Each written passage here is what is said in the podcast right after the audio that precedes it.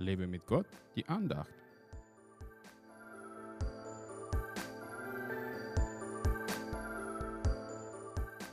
Ich will aber, Brüder, dass ihr erkennt, wie das, was mit mir geschehen ist, sich viel mehr zur Förderung des Evangeliums ausgewirkt hat.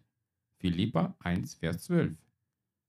Was mit Paulus geschehen ist, lesen wir in Apostelgeschichte. Der Mann wurde oft wegen des Evangeliums verfolgt und ins Gefängnis geworfen, aber das hat das Evangelium umso mehr verbreitet.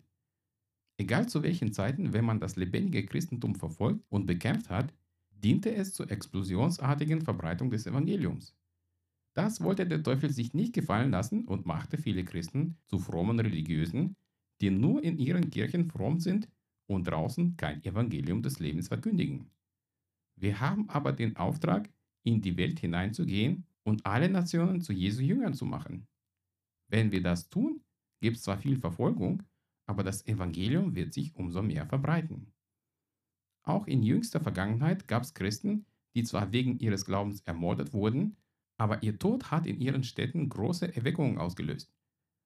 Das heißt für mich, selbst wenn Gottes Kinder getötet werden, wird Gott nicht aufhören zu wirken und das Werk, das sie begonnen haben, wird er zu Ende bringen.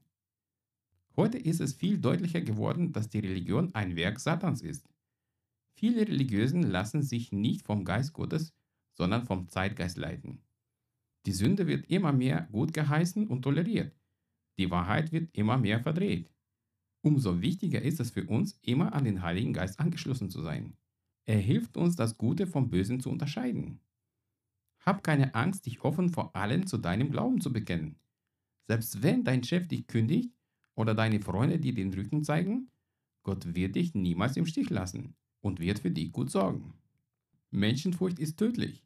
Sie tötet den lebendigen Geist in uns, den wir von unserem Vater bekommen haben. So sei mutig und stehe zu seinem Wort. Gott segne dich.